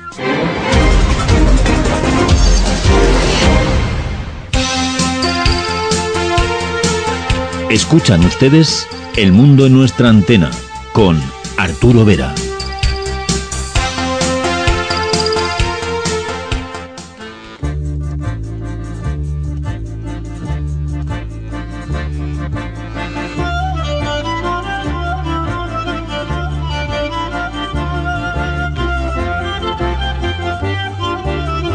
Nos ha llamado la atención oír una emisora de radio que dedica toda su programación, o sea, las 24 horas, a los reyes de la casa, a los más pequeños. No sé si será negocio o no, pero como iniciativa y por ser la primera emisora en frecuencia modulada que lo lleva a cabo, nos ha parecido importante y curioso, y por tal motivo cogimos nuestro micrófono y nos fuimos a comprobarlo. Efectivamente, hablamos con el responsable de Peque Radio, Sergio Ballester, al que damos las gracias por participar en este tiempo de radio.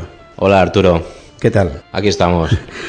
¿Desde cuándo está en antena esta nueva programación en la radio? Esta emisión empezó a mediados de, octubre del 2011 y bueno, realmente en dos o tres semanas ya hemos empezado a, tener en cuenta que, que hay que empezar la programación en serio, ya está todo preparado y podríamos decir que desde hoy, ¿eh? o sea que tú vas a ser de los primeros en poder disfrutar a la cuando conectes la radio, desde hoy la programación ya está al 100% prácticamente. La emisora está en Valencia, ¿en qué frecuencia? En el 90.1. ¿Qué cobertura tiene Peque Radio? Pues tenemos una cobertura de Valencia y su área metropolitana, o sea, podríamos hacer una X en el mapa que sería de, de Cullera a Sagunto y hacia el interior, pues hasta Giria, Villa Marchante. Háblanos de esa programación que creo que es un poco dificultosa, al menos al principio, ¿no? Ya que va dedicado a los más jóvenes. A ver, es dificultosa si esto es como todo, ¿no? Las circunstancias te hacen meterte en campos que hace unos años eras incapaz de, pensar en ellos. Todo nace de la necesidad de, de, de uno es padre y necesita a sus hijos pues tenerlos entretenidos y sobre todo a los niños una de las cosas que más les gusta es la música, el cantar, el, jugar, el saltar. Entonces, eh, hablando con, gente, con amigos, con conocidos, con gente del sector, con, profesores de escuela, de bibliotecas, eh, se, se, comentaba la necesidad de que no existía ninguna radio para niños, una radio infantil. Y tú como profesional que, que eres, sabes que las radios tienen que ser temáticas, aquella radio de antaño, de un programa por la mañana de esto, a mediodía del otro, como que está muy bien, pero hay que radicalizar las, las frecuencias, las radios de música flamenca, de música clásica, de música dance, de música actual, y no había nadie especializado en, en música para niños, y decidimos hacer una radio dedicada de niños de 0, 7, 8 años. Sí, eso te iba a decir. ¿A qué edades va dirigida esta radio? Pues desde el niño que nace, que ya le, encanta la música, incluso cuando está en el vientre materno ya llegan a apreciar los sonidos. Desde 0 años hasta 7 o 8 años creo que la franja eh, es la, correcta. También hay niños de 40 años que les encanta. ¿eh? Aparte de la música infantil, ¿hay programas especiales eh, para los peques? Hay programas especiales. queremos decir que esto no es un CD con música infantil que suena porque sí, cada canción suena en el momento adecuado, no suena una canción por sonar o sea, en cada franja horaria tenéis programado un, tipo de, música. Correcto, ejemplo, tenemos a las ocho y media un cuento que incita a que el niño ya a las ocho y media, más a, sobre todo en épocas invernales a las ocho y media, como que lo vamos calmando con un cuento. A, continuación va esta canción que ya nos invita a lavarse los dientes, a relajarse. Luego va una música para nanos, eh, digamos un chilao para niños. Por la mañana va una especie de morning song para lo que los nanos se levanten con energía, con música divertida, para que se levanten un poco más contentos, sabes que a los niños no les gusta madrugar, entonces una música más divertida, luego va un jardín de infancia para esos niños que no van al cole aún, pues hábitos de aprenderse a lavar, cuentos, en fin, hay cada canción suena en su momento determinado. ¿Vais a implicar a los padres en algún programa? En muy pocos. Queremos que el niño sea el que haga la radio. De hecho, también a partir de, ya comienza una sección en la que tú podrás llamar por teléfono el niño y deje en el grabador cuando cumple años, a qué hora quiere que suene y bueno, a quién quiere saludar. Entonces automáticamente eh, esa grabación saldrá por antena. Pues soy Juanito, hoy es mi cumpleaños y quiero felicitar a mis tíos, a mis abuelos y entonces será el niño prácticamente el locutor. No queremos voces adultas, no queremos noticias, el niño se aburriría y queremos que el niño sea el, el protagonista. Aquí los padres pintamos poco. Háblame de esa mascota que todavía no tenéis. Bueno, pues como todo producto, como todo, como toda empresa, pues eh, tiene un logotipo, una marca que identifique. Nosotros hemos pensado que, lo correcto es crear una mascota y que sean los niños que elijan. Tenemos una, barbaridad de nombres, pupi, niños que nos eh, plantean el nombre de su mascota, el muñeco de su colegio, en fin, hay muchos nombres. Saldrá una especie de concurso para que votemos todos a través de redes sociales cuál es el muñeco y el nombre que nos gusta y ese será nuestro identificativo. Sergio, después de esta pausa, donde oiremos una promo de tu emisora, me dice para los que no vivan en Valencia, ¿dónde pueden oír Peque Radio? Contacta con nosotros mundoantena.ure.es. Y si lo que quieres es enviarnos una carta al apartado de correos 447 Valencia, España. Gigantes, ¿queréis venir a mi fiesta?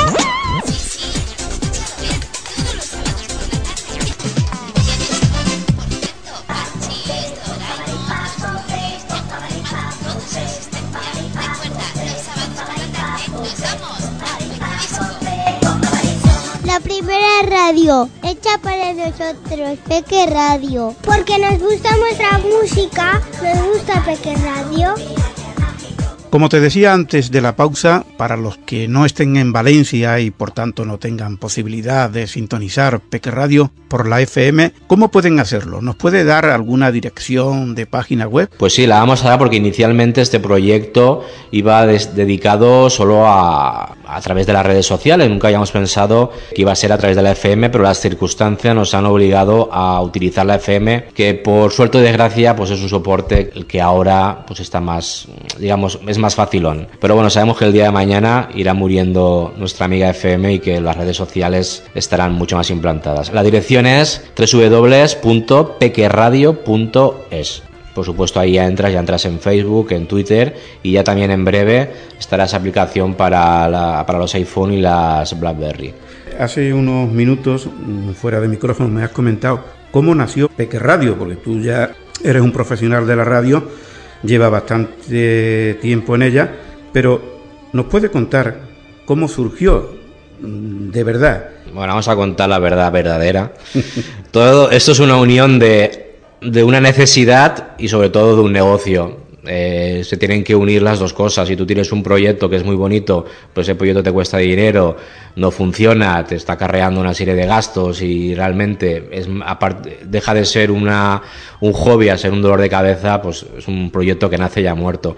Entonces, tú sabes que nosotros venimos del mundo de la radio, llevamos muchos años y nace de la siguiente manera. Yo soy padre de hijos, y bueno, pues yo en mi casa tenía preparado un reproductor, en vez de tener el típico CD, pues tenía un reproductor de, música con canciones que había seleccionado, y eso era un reproductor que iba dando vueltas, cogía canciones aleatorias, iba sonando, y yo le daba el botoncito y tenía esa música que mis hijos o mis amigos de mis hijos cuando venían a casa tenían un reproductor que no era preciso de estar metiendo el, el CD, a mí ponme esta, a mí ponme la otra, lo metían. Entonces un día vino una pareja a casa y antes, cuando te estás despidiendo de, la pareja, me dicen, oye, grábame el CD que ha estado sonando todo el día aquí en casa. Y digo, no, no es un CD. es un reproductor, un playlist que está cogiendo canciones, que lo tengo en el ordenador y no, no es un CD, es un playlist. Y dijo, pues grábame toda la música. Digo, no, no te la puedo grabar porque no, no procede. Entonces yo le preparé un, para hablar que la gente también que no sea muy entendida, le preparé un, en su ordenador un reproductor para que él desde su casa oyera lo que yo estoy haciendo en la mía, o sea, lo que es un reproductor de Windows Media, un encoder, y le di una dirección de internet con su puerto, y él se encontró en casa, se conectó en casa, abrió el Windows Media, puso mi dirección y mi puerto de casa, y ya oía lo que yo estaba poniendo en mi casa, él lo estaba oyendo en la suya. A la semana me llama y dice, oye, que tengo un amigo que también ha venido a casa que quiere conectarse a, a tu casa. Y yo, ¿conectarse a mi casa? Digo, ¿cómo que Claro, se refería a que quería conectarse al ordenador de mi casa que estaba emitiendo y que le gustaba la música. Y ya habían dos o tres usuarios. Entonces, esto unido al afán empresarial que uno pues tiene que trabajar y, y sobrevivir, y decidimos que esto gustaba y que no había nadie que lo estaba haciendo. Y decidimos hacerlo. Sergio, es muy difícil ah, hacer una programación para, para peques. Aquí tenemos la suerte y desgracia que como uno es padre, pues entiende algo lo que quieren los niños. Pero claro, los niños son muy complicados. Los niños, incluso quien tiene dos o tres hijos, a veces no se parecen en nada. Entonces lo que para ti es, tus hijos le gusta, al niño de enfrente no. Eh, son muy exigentes. Los niños de ahora no son como, como los de antes. Entonces hay que hacerlo con una mentalidad empresarial, pero al mismo tiempo una mentalidad que al niño le guste. Como el niño diga, diga papá o abuelo, quítame esto que no me gusta, el papá o el yayo lo van a quitar. Entonces tiene que haber mucho, mucha psicología infantil que yo mm, de eso ya no entiendo, pero sí que nos hemos apoyado en escuelas, en ludotecas, en pediatras para que nos dieran información de, de, de, de hábitos, de costumbres, de tipos de música. Entonces sí que hemos pedido en esta ocasión apoyo a profesionales para, para ver qué estamos haciendo. Esto no es poner un CD, porque a ti te puede, tú puedes tener una radio fórmula de música dance y siempre hay amiguetes que te dicen, oye, esta canción no, no está bien porque esto no está pegando ahora tal, pero claro, el niño no te va a llamar por teléfono a decirte, esta canción no, porque no... Hay tanta música infantil porque son 24 horas todos los días. A ver, eh, tanta, tanta como pueda haber en otro sector no hay, porque no hay tantos grupos infantiles ni tantas artistas infantiles, están las, las de siempre, alguna más, pero también tenemos un, como un hándicap a nuestra parte, y es que el niño, el niño es muy, muy machacón. Sabes que el niño le gusta una canción y la quiere oír una y otra vez y otra vez, igual que los dibujos. Cuando le da por Bob Esponja, es Bob Esponja y aunque le pongas el capítulo anterior le gusta. Entonces aquí tenemos la suerte que no hay una infinidad de canciones tan amplia que no salen discos como pueda salir en otro sector. Cada semana nacen miles y miles de canciones y cada día creo que nace un artista nuevo, pero sí que contamos que al niño la canción que se la has puesto ahora, si se la repite dentro de media hora, no le molesta, y más si la conoce. Es más, le gusta conocerlas para cantarlas. Así es. Eh, vamos a recordar, ya para ir terminando, Sergio, para que memoricen en el receptor de radio los padres, en qué frecuencia podemos escuchar Peque Radio y también vamos a recordar la página web. Muy bien, pues tenemos en, en Valencia, Valencia Ciudad, 90.1.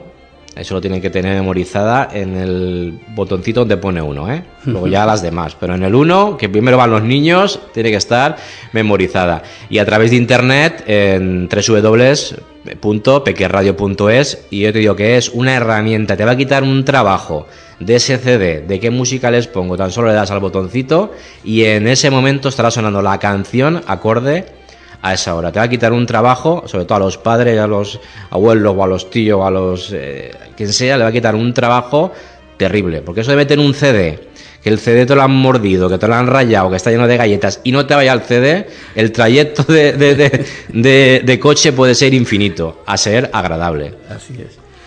Sergio, que ha sido un verdadero placer el que intervenga en nuestro tiempo de radio y, en fin, estaremos atentos a ver cómo, cómo va este nuevo negocio. Gracias a ti, Arturo, y saludos a, a la infinidad de radios que sé que, que tu programa lo aceptan y que es para un en toda España, en todo el mundo, ¿no? Así es, así es. Muy bien, pues enhorabuena y saludos a todos. Muchas gracias a ti. Desde el mundo en nuestra antena os deseamos mucha suerte en esta nueva etapa y enhorabuena a todos los oyentes de Peque Radio. Estamos ya en el tiempo de las nuevas tecnologías, o lo que es lo mismo, es el tiempo del impetuoso Alex Casanova. Cuando quieras, compañero. Hola, Arturo. Una semana más nos ponemos frente a los micrófonos para traeros las novedades más relevantes en cuanto a nuevas tecnologías se refiere. Esta semana hablaremos de un dispositivo que nos va a permitir enlazar nuestros repetidores IP sin necesidad de tener instalado un servidor, ahorrando en el consumo eléctrico y mejorando las prestaciones del mismo. Como todos sabemos, y cada vez más, el uso de tecnologías IP en el mundo de las telecomunicaciones está en auge, y cada vez más resulta imprescindible unir los repetidores entre sí utilizando tecnologías IP, sobre todo por las grandes ventajas que ello implica ya que aumenta la cobertura de los mismos y permite dotar a nuestros repetidores de funcionalidades avanzadas, un control remoto, una gestión más controlada de los mismos y sobre todo eh, la posibilidad de aumentar la cobertura. Aunque existen sistemas como D-Star y sus reflectores, o el conocido sistema de Colin, todos ellos dependen de servidores centralizados, de algún fabricante o empresa, lo que significaría que en un momento dado nos podríamos encontrar con un sistema que estuviese caído y por tanto todos los repetidores que formasen parte de este sistema estarían por lo tanto caídos. También el gran inconveniente es que nosotros no controlamos directamente estos servidores y por tanto no podemos actuar para poder solventar cuando hay un problema la incidencia que se haya dado. Y además, lo más importante es que no podemos personalizarlos ni adaptarlos a nuestras necesidades. Hoy os presentamos el dispositivo llamado CL100 de la empresa Catauto, con el que se puede montar una red de repetidores unidos entre sí a través del protocolo IP. El protocolo IP es el que se utiliza en las redes como Internet, y por lo tanto su despliegue es muy sencillo, ya que no es necesario disponer de ordenadores difíciles de configurar o de engorrosos programas que son muy complicados de, poner en marcha y de poner en funcionamiento.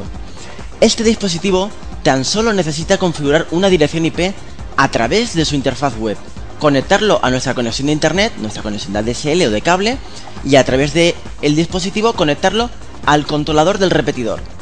Además, si queremos mejorar la eficiencia de este sistema y hacerlo muy útil de cara a emergencias, para los enlaces entre los repetidores podríamos utilizar un backbone IP a través de una red inalámbrica como ya se propone en el proyecto HSMN de la página web bicubic.net.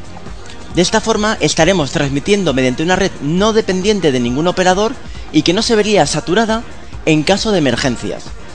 Podéis encontrar más información de este producto en la web www.catauto.com o si deseáis ampliar información podéis poneros en contacto conmigo en la dirección de correo electrónico alexbogus.gmail.com Pues bien Arturo, esto es todo por esta semana. Espero que nuestros oyentes puedan investigar un poquito más sobre este producto y sobre todo sobre las nuevas tecnologías aplicadas a la radioficción. Estamos convencidos de que seguro, seguro muchos de ellos van a poder aplicar esto en el mundo real y vamos a hacer que la radioficción vaya mejorando día a día. Así que esto es todo, volvemos la semana que viene con muchas más cosas interesantes. Un saludo.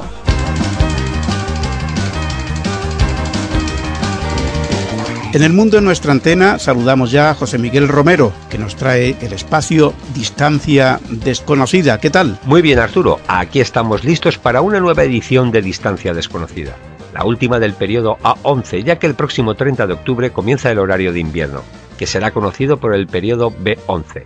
En el hemisferio norte tendremos que retrasar los relojes una hora.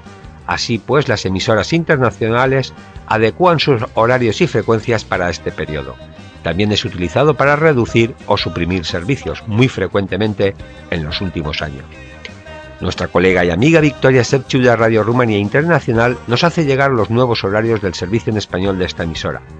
A partir del 30 de octubre del 2011 y hasta el 25 de marzo del 2012, las emisiones en español por onda corta de Radio Rumanía Internacional se pueden sintonizar de este modo. A las 20 horas UTC por 7430 y 9.620 kHz en España, a las 22 horas UTC por 13.860 y 15.160 kHz en Sudamérica, a las 0 horas UTC por 13.590 y 15.110 kHz en Sudamérica y por 7.315 y 9.525 kHz en el Caribe, a las 03 horas de la madrugada por 11.825 y 13.630 kHz en Sudamérica y por 11.850 y 9.765 kHz en Centroamérica.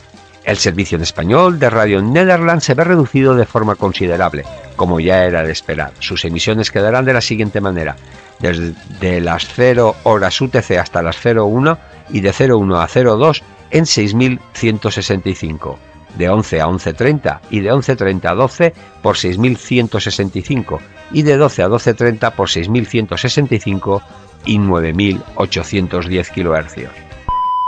Son las 17 horas tiempo universal. Esta es Radio Nederland Group desde Hilversum en Holanda. Las noticias con Conchita Puente. Saludos desde Holanda. Las elecciones presidenciales que se, que se celebrarán este domingo. La voz de Turquía emitirá para Europa emisiones en directo a las 18.30 Suret UTC por 9.495. Para Europa Occidental y América en redifusión a las 03 horas UTC por 9.650 y 9.410 kHz.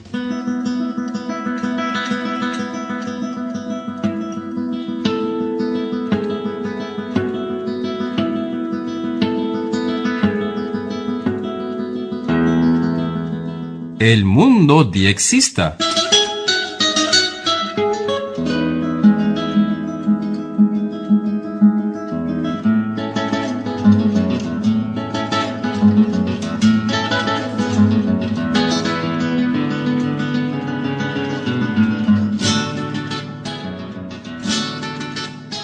Las nuevas frecuencias de Radio Taiwán Internacional a partir del 30 de octubre del 2011 de 02 a 03 UTC en 9.355 y 11.995 para Sudamérica, de 0405 UTC en 6.890 para Centroamérica, de 06 a 07 en 6.875 para Norteamérica, de 20 a 21 UTC en 3.965 para Europa y de 23 a 24 horas UTC en 11.885 kHz para Sudamérica. El servicio en español de La Voz de América queda de la siguiente manera, de jueves a sábado desde las 0.30 hasta las 02 UTC por 5.890, 9.885 y 12.000 kHz, diariamente de 13 a 14 por 9.885, 13.750 y 15.590 kHz. Welcome to the Voice of America in Spanish. ¿Qué tal amigos? Muy buenos días. Bienvenidos a Buenos Días América, un programa de La Voz de América que se transmite desde Washington por onda corta, vía satélite y por internet en boanoticias.com. Betty Janet Endara los saluda y los invito a escuchar las noticias más destacadas en Estados Unidos, Latinoamérica y el resto del mundo hoy lunes 21 de octubre de 2011. Y bien amigos, esto ha sido todo por esta semana en Distancia Desconocida. Se despide de todos ustedes José Miguel Romero. Esta sintonía nos anuncia que llegan las noticias que fueron actualidad en esta misma semana, pero en otros años. Son las efemérides que ya nos ofrece Ramón Martínez. Hola Arturo, pues aquí estoy preparado para ofrecer una nueva edición de las efemérides y en esta ocasión nos vamos a remontar muchísimo tiempo atrás. Concretamente nos vamos al año 1904. El 31 de octubre, John Fleming de la Universidad de Londres da a conocer la radio de válvulas. 1933. El 31 de octubre, Eco Alpha Juliet 28 Radio, hoy Radio Bilbao, emitía su primera señal radiofónica al aire fue todo un acontecimiento social en el Hotel Carlton, aunque fallos técnicos impidieron que esa emisión llegara a los receptores. 1938. El 30 de octubre, la emisora CBS de Nueva York transmite sin previo aviso una versión radiofónica de La Guerra de los Mundos, ideada por Orson Welles, que causa conmoción nacional y provoca suicidios por su realismo. 1978. El 27 de octubre se aprueba por Real Decreto el Plan Técnico Nacional de Radiodifusión Sonora de 1978, el último que concede licencias de onda media, además de reordenar esta banda, la onda corta y la onda larga, de acuerdo con el Plan de Ginebra de 1975. 1988. El día 30 la SER emite el programa réplica de La Guerra de los Mundos de Orson Welles en el 50 aniversario de la emisión del programa por la CBS.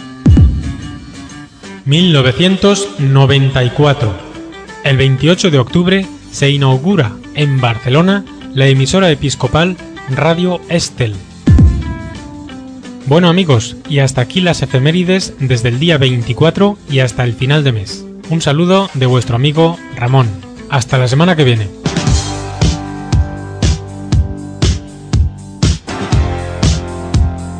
Como comentábamos en el avance, reincorporamos hoy el espacio de Kino en el aire, espacio que estará todos los meses en su última semana. Ya saben que este espacio ofrece una grabación de un QSO real grabada por la Ecoalfa 7 que ves Charlie, Kino Celular, que desde Córdoba nos enviará cada mes. Por tanto, damos paso ya a nuestro compañero Kino, cuando quieras.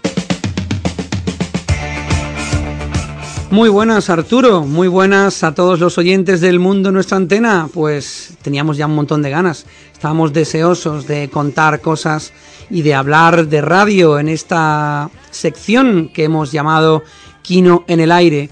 Mm, ante todo, pues permitidme que os salude después de algunos meses vacacionales quitados de en medio, por supuesto haciendo muchísima radio y pendientes de la evolución que las bandas están teniendo y de esta apertura magnífica que nos está proporcionando los 10 y los 6 metros, bandas altas que están volviendo a ser lo que eran, sobre todo los 10, que hace muchísimo tiempo que no se escuchaban señales como las que se llevan oyendo 15 días, 20 días atrás, ¿verdad?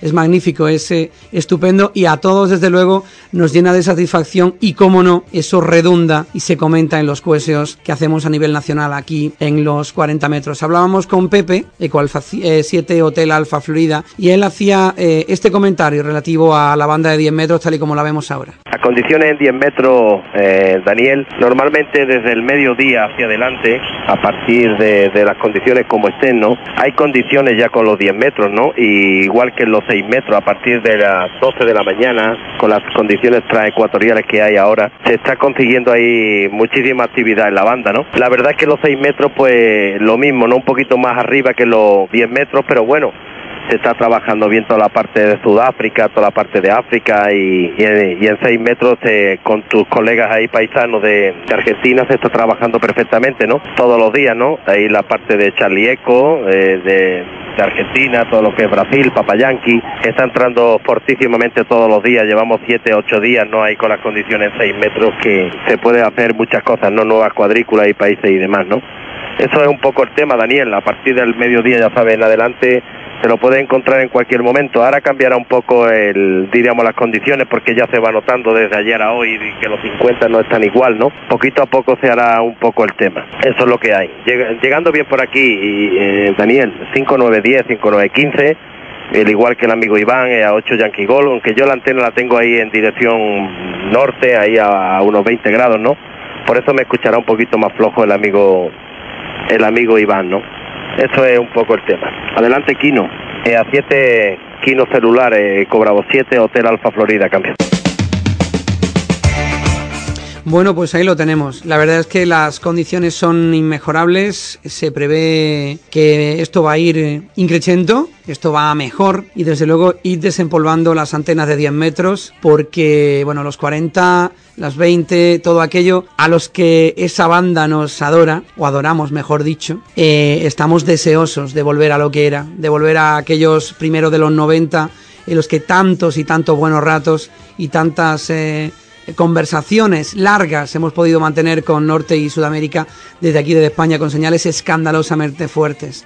Así que volveremos el mes que viene con más cosas y esperamos desde luego con mejor propagación. De momento un abrazo y a disfrutar de la radio, amigos. 73 de vuestro amigo Kino Celular, Eco Alfa 7, Quebec Charlie, Arturo y a todos los oyentes. Un abrazo para cada uno. Adiós. Otro para ti y hasta el mes que viene. Estamos en el microespacio de la historia de la radio en España. Si le preguntamos a cualquier periodista qué noticia le gustaría contar, seguro que contestaba el fin del terrorismo de ETA.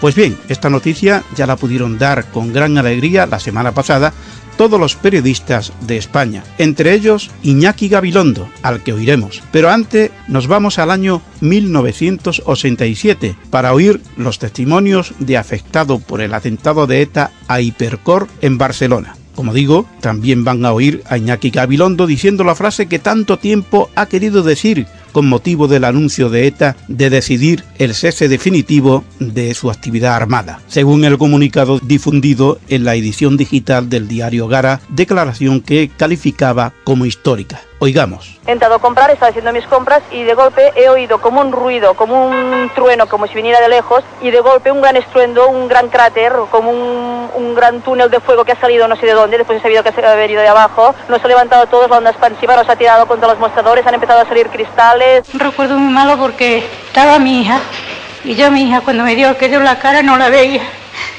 y me metía a buscarla, metía el fuego a buscarla y por eso me quemé más yo.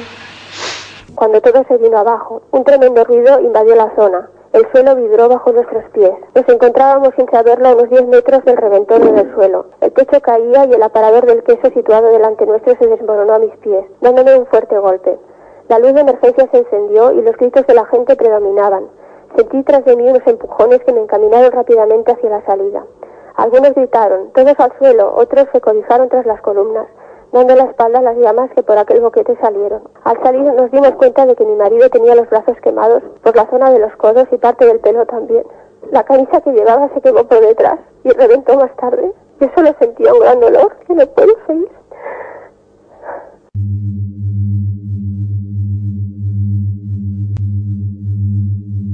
Hoy es un día de, saludar este día. Yo hoy creo, a mí sabe lo que me apetece ahora, decir Gora Euskadi Escatuta. O sea, Gora Euskadi libre de ETA.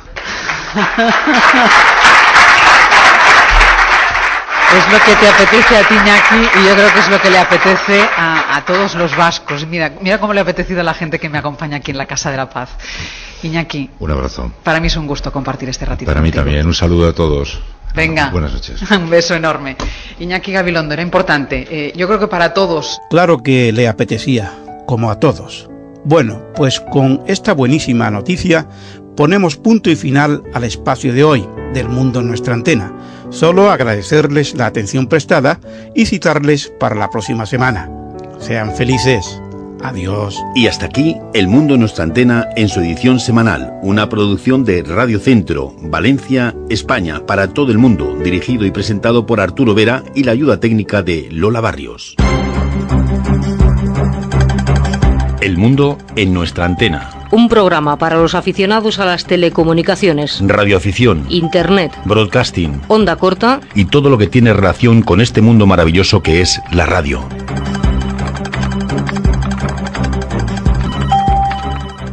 Retrocedemos en el tiempo para recordar canciones inmortales en La radio que vivimos.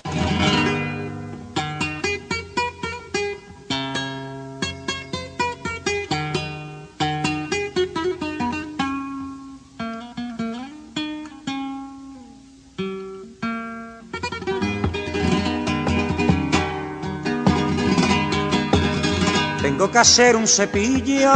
¿Con qué? Con pelo de jabalí. ¿Para qué? Pa' que te lave los dientes. ¿Con qué? Con gaseosa y con fli. Para tus piernas divinas, una media te compraré. Y una esponja para la cara, que casi no te se ve.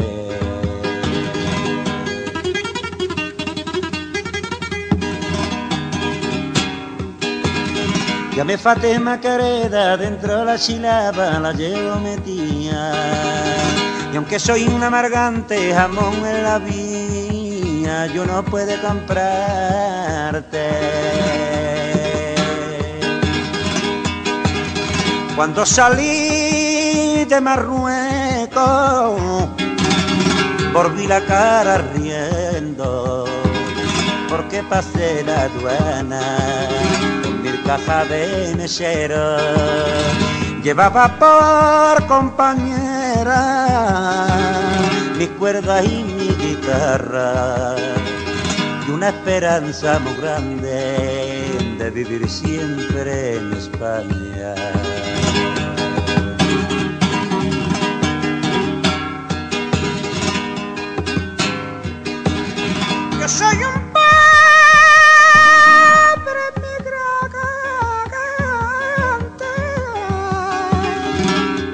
Vine a esta tierra extraña, más despistado que un camello dentro de una farmacia.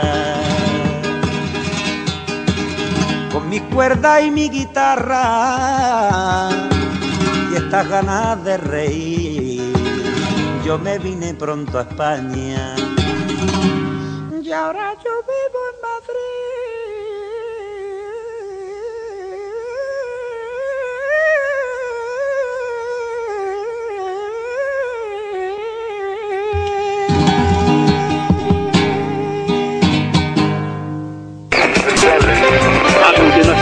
continuación, amable Radio Escucha, la célebre BBC. Están escuchando un programa de radio. La verdad es que soy oyente de Onda Le vamos a ofrecer el segundo reportaje. Mozart es considerado por muchos como el más importante de Radio Vulgar. Esto ha sido por hoy el mundo de las ondas cortas con Quique el emigrante en Mundo Radio. La radio para ti en el mundo.